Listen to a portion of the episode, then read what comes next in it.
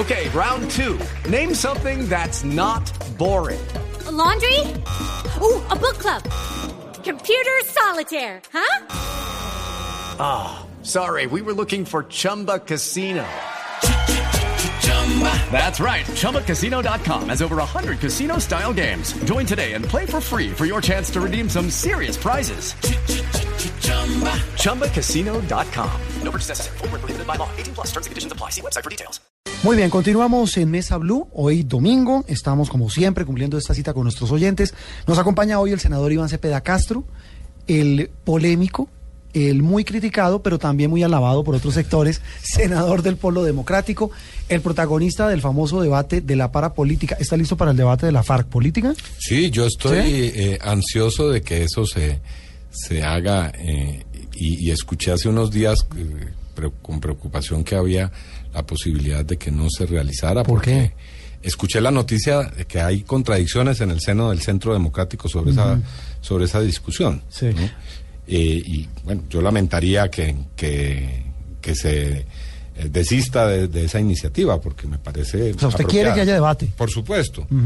Yo, yo, yo creo que, como lo decía al comienzo de esta conversación, al país le hace bien debatir. ¿A usted le Y decirse las verdades y reconocer eh, las que haya que reconocer, y pero y también denunciar las que haya que denunciar. Con el mayor respeto, senador, ¿a usted le molesta que le digan, como lo dicen en redes sociales, muchas veces el senador Iván Cepeda es guerrillero, es un guerrillero de las FARC. Yo, creo que cuando uno está en la vida pública y en la vida política debe aprender a tener mm, mm. el cuero de rinoceronte. El cuero duro. Sí, porque esto no es para personas que sean muy sensibles. Aquí eh, realmente uno tiene que estar preparado eh, para tener mucha tranquilidad y mucha serenidad en el debate público. Y yo Afortunadamente, esa es una de mis cualidades. Mm, muy difícilmente pierdo el control, se lo digo francamente, porque mi vida ha sido construida en, medio de esos rigores. Es decir, eh, la persecución que hubo siempre contra mi madre y mi padre, me han ido forjando, digamos, una cierta resistencia a ese tipo de cosas. Ahora, a mí me podrán llamar como quieran, el asunto es que lo demuestren y lo prueben. Eso le iba a decir yo. ¿Usted qué tan cercano es a las FARC, senador? Mire, yo, eh, yo soy una persona que he tenido una actitud crítica hacia las FARC, pero que también eh, defiendo eh, el hecho de que las FARC existen en Colombia porque hay una situación de carácter objetivo y, que tiene un sustrato económico y social que ha hecho que la guerra se convierta en lo que ha sido en Colombia. Entonces, para mí, la solución de, este conflicto debe ser una solución política y he trabajado muchos años buscando esa solución. Eh, con la senadora Piedad Córdoba hemos hecho muchos esfuerzos. Eh, entre otras cosas, yo, yo creo que ha, habido una gran injusticia con Piedad porque mm. Piedad ha hecho un sacrificio enorme para que eh, muchas cosas ocurran, como las liberaciones de tanta gente que hoy incluso muchas de ellas están en el Congreso. Eh, y, la gente cree que es, ese tipo de gestiones han sido prácticamente como una especie de, de orden de la guerrilla a, colombianos y colombianas por la paz. No, eso han sido esfuerzos que han tenido eh, una, una, gran intensidad y que algún día se podrán entender. Por ejemplo, eh, para decirle simplemente un detalle, ir a la selva por una persona es arriesgar la vida como lo ha hecho Piedad tantas veces. Y, las gestiones para eso han sido unas gestiones eh, en las cuales se ha invertido muchos esfuerzos. Entonces, eh, le respondo, ¿no? Yo no soy ni, ni militante, ni aliado, eh, soy una persona que busca la paz, soy una persona de izquierda también, y bueno, el día en que la guerrilla deje las armas y en Colombia aparezca un nuevo contexto, pues habrá una posibilidad de un diálogo diferente, incluso pues con ellos también. y qué tanto contacto ha tenido en su vida política con los jefes de la guerrilla? Eh, yo les soy sincero, yo eh, he tenido, he tenido eh, gestiones que se han hecho por la paz. Y no voy a hacer público de qué naturaleza y esos, son y, no lo y no, no porque tema no porque tema no porque tema una repercusión judicial porque en esto soy muy claro. Cuando uno se mete en ese tipo de asuntos, debe tener muy claras las reglas del juego. Y lo que sí le puedo decir es que yo nunca he adelantado ninguna gestión sin el conocimiento y el acuerdo del gobierno, sea de este o de, otro- de otros gobiernos. Es decir, si le interpreto, cuando usted ha tenido gestiones, contactos con jefes de la guerrilla, ha sido con la anuencia del gobierno. Bueno, no le voy a decir que he estado... eh, eh, algún en- tipo de, de- Simplemente lo que le digo es los eh, las acciones eh, que yo he adelantado por la paz del país se han hecho con pleno conocimiento y aprobación eh, de quienes son los responsables de dar esas autorizaciones. Ahora, eh, han sido precisamente para la búsqueda de la paz del país. ¿Ellos lo han buscado alguna vez? ¿Los jefes de las FARC? No, yo, digamos, precisamente por la naturaleza de ese tipo de asuntos, prefiero no, no hacer de eso ni comentarios, ni, ni hacer de eso tampoco exhibición, ni vanagloriar, no, no. Esos son asuntos que se tratan con mucha seriedad y sobre los cuales eh, una de las condiciones que hay que asumir para ese tipo de asuntos es eh, tener muy claro que no son asuntos públicos ni son asuntos para para la hoja de vida ¿no? y, y- y estarse, eh, repito, vanagloriando de ese tipo de cosas. Todo lo que haya que hacer por la paz, eh, yo estoy disponible a hacerlo, porque creo que es lo más importante para este país. Me parece muy extraño que la- se diga a veces que por qué se debaten esos asuntos en el Congreso, si hay otros problemas como la salud, bueno, que también se están debatiendo, pero este país debe eh, debatir sobre el conflicto que tiene, esa es su primera necesidad. Oiga, eh, senador, eh, ¿qué hacemos para que la gente le, le- le- le coja cariño al tema del proceso de paz? Pues darle confianza y sobre todo mostrarle hechos. Sí, porque es que se le iba a preguntar, después de, de- de lo que se firme, viene la refrendación. Es decir, el pueblo va a ser en, en últimas el que va a decir si aprueba o no lo que haya en Mire, yo he insistido a- al gobierno nacional y, y también a la mesa de conversaciones sobre la necesidad que hay de que paralela, paralelo a los acuerdos que ya se están conociendo, es decir, en La Habana no han estado perdiendo el tiempo, esas 65 páginas que están ahí escritas han sido eh, el fruto de un trabajo muy serio y responsable de ambas delegaciones. Pero digo, paralelo a eso es necesario que se le vaya bajando la intensidad al conflicto armado. Y, y eso, Pero eso para más que es- la gente Pero eso no es más a las FARC que al gobierno, porque es que el gobierno tiene un brazo Pero es armado que el es conflicto es entre dos. Ese, Sí, pero ese es es- lo que a veces pero no es se lo que la entiende. gente dice, senador. Mire, yo le voy a poner Es un entre ejemplo. una fuerza insurgente y entre una fuerza legítima del Estado. No. Digo, es la visión No es por defender. Yo, Claro. no, yo no esto no voy a defender las acciones que hace la guerrilla porque ya he dicho que las condeno. Pero eh, el problema es que es una guerra. Fíjese usted lo que ha ocurrido. Eh, la guerrilla ha hecho hasta ahora cuatro ceses unilaterales al fuego.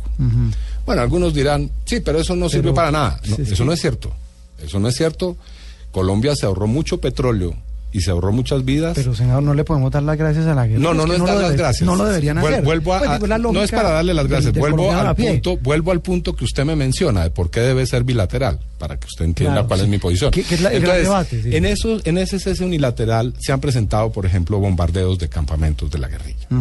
Entonces, eh, bueno, el ejército dice es nuestra función, Claro. nosotros estamos cumpliendo. Bueno, claro, pero entonces cómo queremos desmontar el conflicto, le pregunto.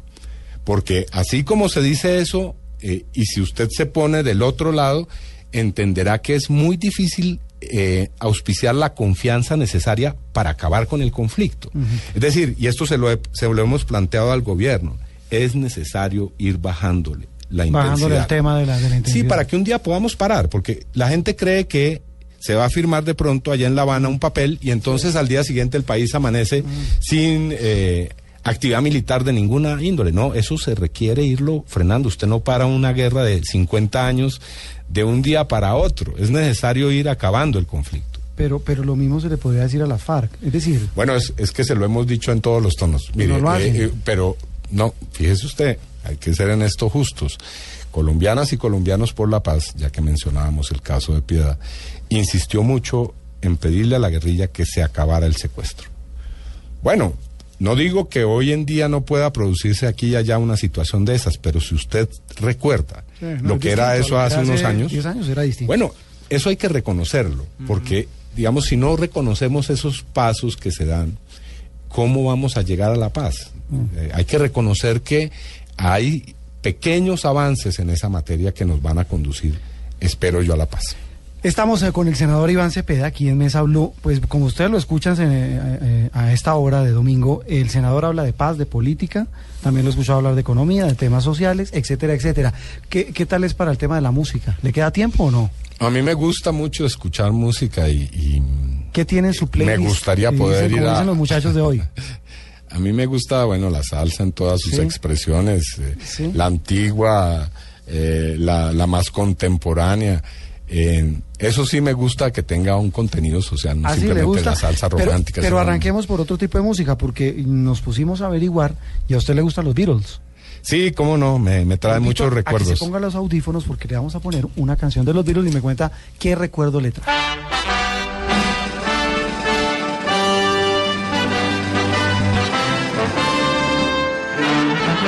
Esta es una de las buenas, de las, de las clásicas, clásicas, Infaltable, clásicas, claro sí, infaltables. es una de mis preferidas, además. Tú lo que necesitas es amor. Claro. Dice la canción.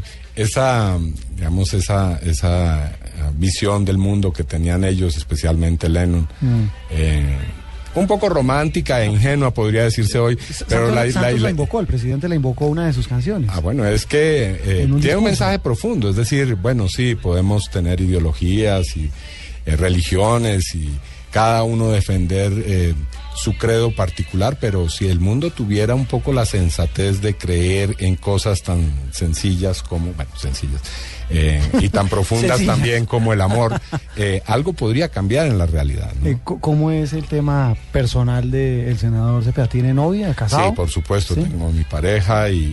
mm, ¿Y qué le dice ella de todos estos chicharrones en los que se mete usted? No, afortunadamente comparte mi, ¿Ah, sí? mi, mi- mi militancia política y mi visión de las cosas. Tenemos diferencias, por supuesto, pero eh, digamos tenemos esa base común. ¿Qué le dijo después del debate de la Me parapolítica? felicitó mucho ¿Ah, sí? y me dijo que era una, eh, pues había sido una actitud muy valiente y, y muy necesaria. Eh, bueno, eh, para el baile, ¿qué tal es? Yo creo que bailo bien. Bueno, Sí. Por supuesto, uno no puede en eso ser objetivo, pero creo hacerlo bien. ¿Qué tal baila esta del Joe? Ya Ah, escuche sí. esta del Joe.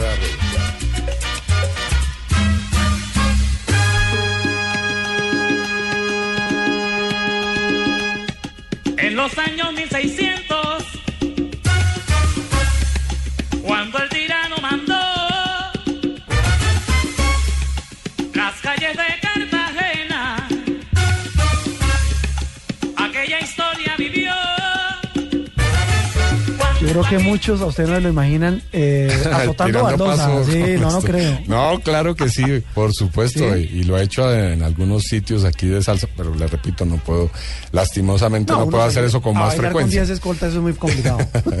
Sobre todo- el Joe, ¿por qué le gusta tanto el Joe, senador? Yo creo que es uno de los grandes artistas de nuestro país, no solamente porque eh, creó un estilo propio, eh, por eh, el contenido de, de sus canciones, por eh, el- la, la- capacidad de representar ese componente esencial de nuestra nacionalidad que viene de África. Bueno, en fin, eso es un gran hombre. Yo creo que es eh, uno de los de los eh, maestros de nuestra cultura, ¿no? de los que están ahí, digamos, junto a otras figuras como Gabriel García Márquez, etcétera, en otras disciplinas y en otras formas de, de recrear nuestra realidad. Creo que ahí hay un sitio especial para ello. Bueno, del Joe voy a pasar a otros que yo hice la investigación con los productores hizo toda de la tarea, hice sí, la tarea. Estoy viendo una un poquito más moderna. Escuchemos a Calle 13 y me cuenta por qué le gusta Calle 13.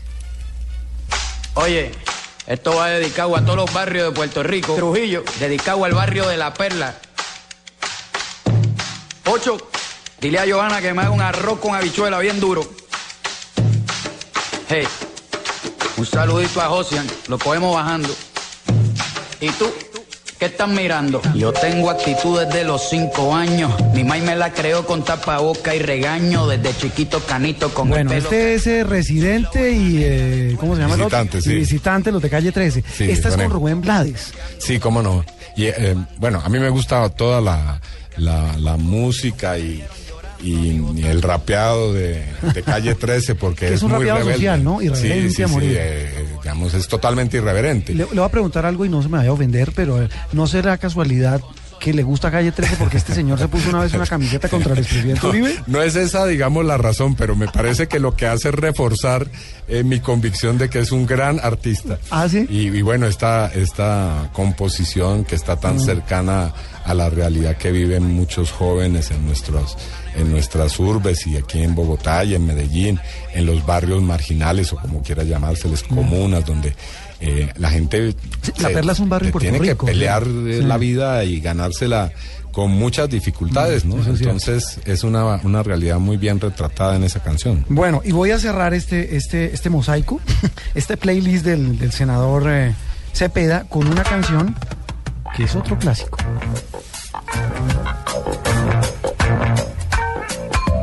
Get up, stand up.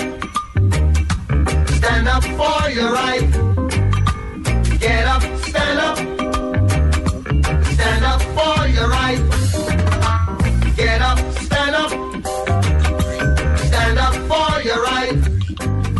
Muy bien, este es Bob Marley, el Sí, infaltable. infaltable, sí, El claro. infaltable, y esta Y es eh, además, también eh, social, esta es Sí, esta es llamando a, Claro. a levantarse por los derechos. Yo creo que es una, como una especie de himno de los derechos humanos. Es eh, eh, diciéndole a la gente, eh, no, llegó el momento, no de- te dejes más pisotear, levántate y, y- y asume el reto de luchar por tus derechos. Creo que es una, una canción muy, muy valiosa en términos de que Bob Marley fue un hombre que enseñó eh, con su música y su vida, eh, digamos, la cualidad de ser rebelde, en el mejor se- sen- sentido de la palabra, ¿no? Una rebeldía eh, de la no violencia, pero una rebeldía, es decir, y eso hay que decirle a, la gente en este país también, no se dejen pisotear, levántense por sus derechos.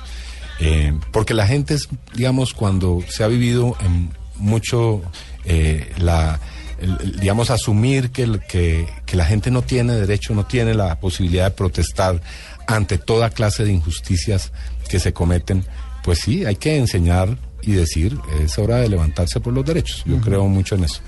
Senador Iván Cepeda Castro, ¿qué lee? Aparte de proyectos, de artículos. Bueno, cuando no son las cosas... pesados, con ¿qué las- en, el, en el último tiempo he estado, por ejemplo, leyendo un libro muy apropiado para este momento que se llama precisamente eh, La Guerra y la Paz de Santiago Gamboa. Me parece un libro muy apropiado, es una recopilación que al- él hace eh, desde muchas perspectivas distintas sobre ambos conceptos, sobre el de la guerra y la paz.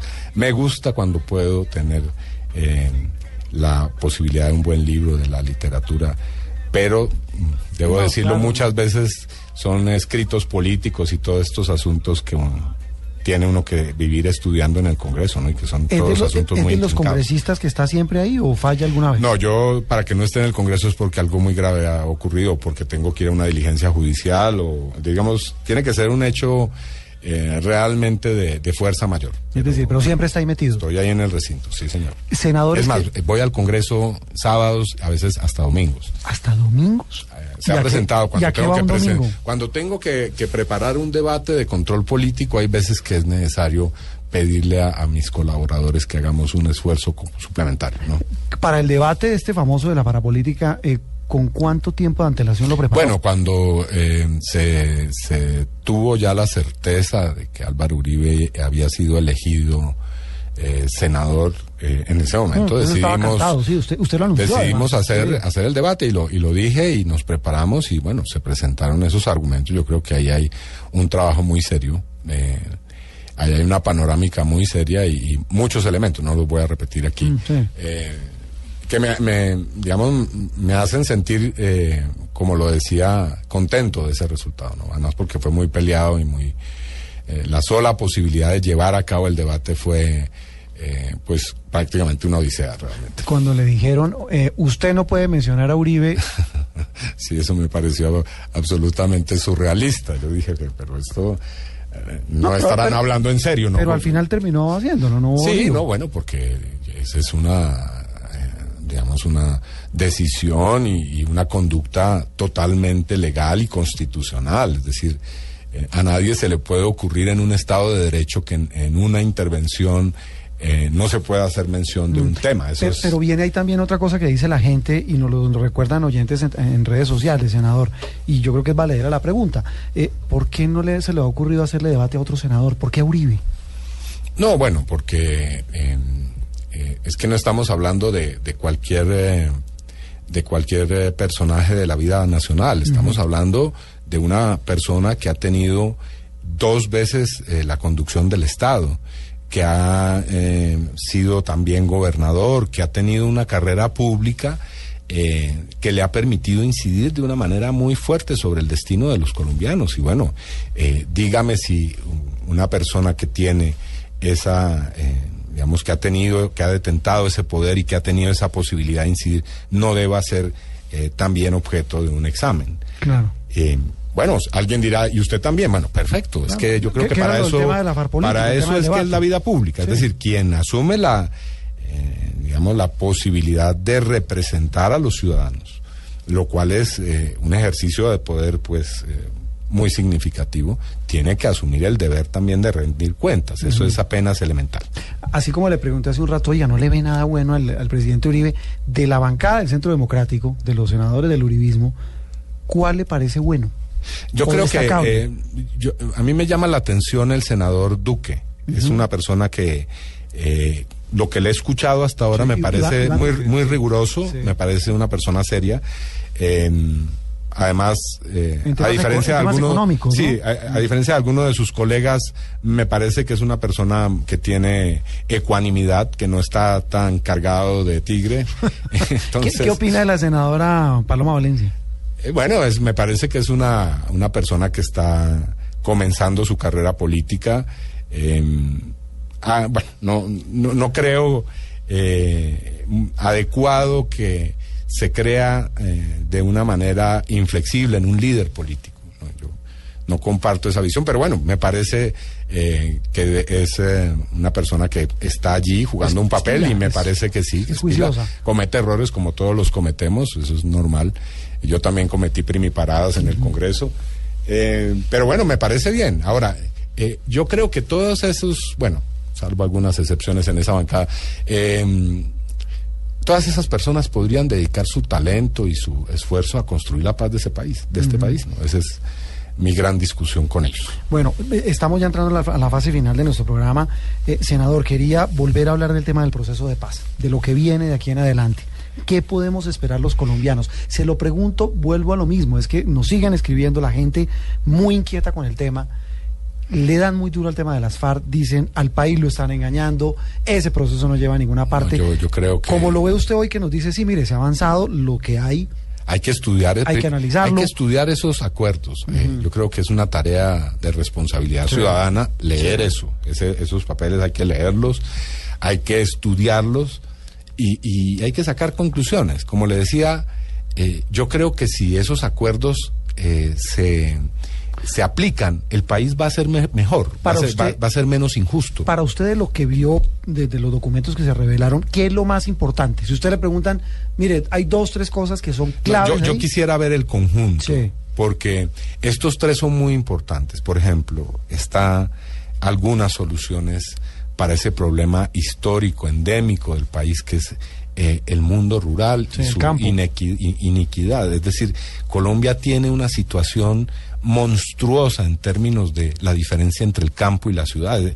No tenemos, lamentablemente no hemos tenido eh, un referente para comparar, pero, pero le digo que un país no haya hecho una reforma agraria, eh, que un país tenga tasas del 80% de pobreza en zonas rurales, eso es monstruoso, eso nos hace un país atrasado en términos del contexto internacional. Entonces, allí hay unas fórmulas.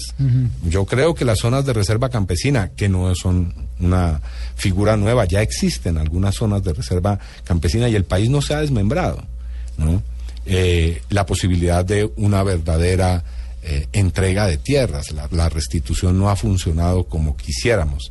Hay que entregar tierras y hay forma de entregar esas tierras sin que se produzca, eh, ni siquiera sin que se altere lastimosamente eh, la estructura de la propiedad rural en Colombia. Y otras, ahí hay muchas fórmulas que creo yo eh, están eh, en el sentido de la construcción de una sociedad democrática y sin violencia. Entonces, hay una gran oportunidad. Colombia, yo, yo llamo a las personas que tienen escepticismo, incredulidad, eh, a que piensen que nunca antes en la historia del país nos habíamos acercado tanto a la posibilidad de acabar con el conflicto armado y creo que eso es una oportunidad extraordinaria, preciosa, que no debemos desperdiciar bajo ningún, ningún postulado ni ninguna razón. ¿Usted piensa que los señores que están en las FARC, incluyendo los señores del secretariado, los negociadores, tienen que pagar algo?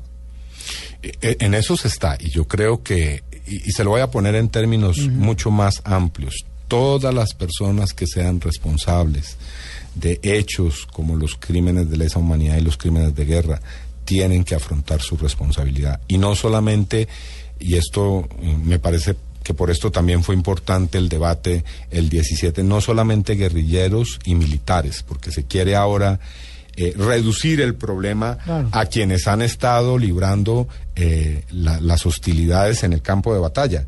No, eh, también los líderes políticos, también los líderes empresariales.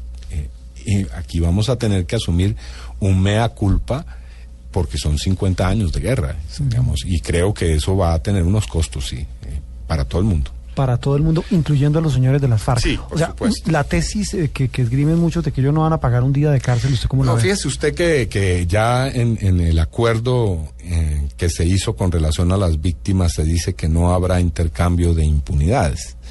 Bueno, eso, eso ¿Qué es- significa no es una frase, hay que llenarla de contenido. Y Y, yo creo la que eso es lo que vamos a ver ahora, eh, precisamente en estos días. Hoy se está discutiendo en La Habana este tipo de cosas. Bueno, vamos a ver qué se le presenta al país en esa materia. Eh, pero a mí- lo que sí no comparto es que se diga va a haber impunidad. Eh, eh, es un proceso para la impunidad. Y que lo diga eh, gente que ha abogado por la impunidad, ¿no? Sí, en pero- otros momentos. Pero vuelvo al tema de ser abogado del diablo, senador. Pero es que la gente se pregunta, usted dice, sí, claro, es un, el conflicto en Colombia tiene muchas causas. Bueno, le la, la desigualdad, eh, eh, la corrupción, eh, Sí. la falta de Estado. eso nadie lo desconoce. Pero lo que la gente dice es, oiga, estos señores que también llevan 50 años, sí, seguramente con causas, con eh, razones políticas, revolucionarias, haciendo lo que han hecho, tienen que pagar por eso. Dice Sí, pero gente. yo ahora le, le respondo con otra canción, con la, de ver. John Lennon que, se, que, que llama a darle un chance a la paz, darle una oportunidad a la paz. Démosle una oportunidad a la mesa. Esperemos a ver qué, en qué termina Sí. la discusión. No partamos de entrada del, del digamos, de la eh, idea que atemoriza de que va a haber impunidad. No, bueno, esperemos a ver. Eso es lo que se está discutiendo ahora. ¿Por qué no esperamos a que se nos presenten esos acuerdos? Y bueno, ahí sí podríamos decir, aquí hay impunidad, aquí no se toma en cuenta las víctimas. Bueno, vamos a ver, eso es lo que se está ahora discutiendo. Es más, están yendo las víctimas a La Habana eh, precisamente a discutir sobre esos temas. Sí, y sobre eso mismo, en esa misma onda, usted mencionó a los militares. Sí. Un tema complejo también, un Sí. tema difícil, pero uno cómo pone en el mismo rasero a militares. Mire, es que no, no, es que eh, en eso no, eso también le da no, no creo, no creo que se, disipela a más de uno. no creo que se esté enfocando correctamente el problema al decir que hay un mismo trato Claro. o poner en un mismo lugar a guerrilleros y militares. No, aquí la cosa es distinta. Las personas que han cometido comportamientos o han emprendido comportamientos y han tenido conductas que son asimilables a crímenes contra la humanidad, digamos, podrán ser muy militares o podrán ser muy políticos, pero no son personas a las cuales haya que otorgarles ninguna clase de dignidad eh, en esa condición. Es decir, eh, los militares que hayan cometido violaciones de derechos humanos. Ah, eso sí está claro. Las personas que hayan incurrido en, en crímenes de lesa humanidad tienen también que afrontar su responsabilidad. Ahora, lo que yo le decía es que no creo que sea justo eh, simplemente circunscribir esa responsabilidad a militares y guerrilleros. Aquí hay otras responsabilidades. Es decir, y esa responsabilidad que puede implicar, que usted dice que hay empresarios, hay políticos, hay un- una clase Que política. el modelo que se eh, adopte tiene que ser un modelo universal. Es ¿Modelo decir, universal de qué? ¿De Eh, para todos los responsables. Pero es que, digamos, a mi modo de ver sí sería un poco ingenuo pensar que ha- en Colombia ha ocurrido una guerra de medio siglo y los únicos responsables son eh, los guerrilleros y los No, militares. terminan siendo la carne de cañón. Ellos muchas veces han cumplido órdenes. No, pues y siempre. han, y han eh, hecho una serie de cosas porque han sido obligados a hacerlas o han tenido que cumplirlas. Eso también ha ocurrido. Entonces, aquí, y por eso yo sé que eh, levantó tanta urticaria y tanto problema el debate que yo planteé, porque en ese debate se comenzaron a decir algunas cositas eh, que por supuesto van más allá de esa responsabilidad. Digamos, en un momento eh, el senador Uribe le dijo a los otros, bueno, pero entonces sí, y a mí me van a enjuiciar por esto, a ustedes habría que enjuiciarlo por esto otro. Ah, no, pues él prendió el ventilador ahí en plena sesión. Bueno, esas son las, esa es la dura realidad que vamos a tener Mm. que afrontar y decirnosla con tranquilidad. Yo espero con Se nos está acabando el tiempo, calma posible. Una pregunta final, una respuesta corta. Eh, eh, ¿Cómo se ve usted en unos cinco años? ¿Cuál es su futuro? No sabría decirle, yo pienso mucho es en, eh, en este momento. Me gustaría pensar que eh, pueda contribuir en cinco años de la mejor forma a que eh, se consolide la paz en Colombia. Qué, Eso qué sí. diplomático usted, pero eso es que en un cargo público, de elección pública. Donde sea, no, yo, yo donde, donde sea y donde eh, mis compañeros y eh, la gente con la que yo trabajo crea que soy más útil. ¿no? Yo sé que es muy propio de los políticos decir, no, si me, el país la- me lo pide y me lo exige, no, Mire, no, no. político, reina Yo de futbolista siempre responde lo mismo. Yo soy, yo soy en eso, mire, le soy muy franco, yo nunca pensé en que iba a terminar en el Congreso de la República. Eh, hice un trabajo en derechos humanos, Mm. pedí justicia, cuando vi que eso no funcionó, dije, lo único que me queda es ir allá La donde política. toman las decisiones. Pues senador, nos encanta haberlo tenido. Vuelvo gracias, a decirle lo que le dije al comienzo del programa.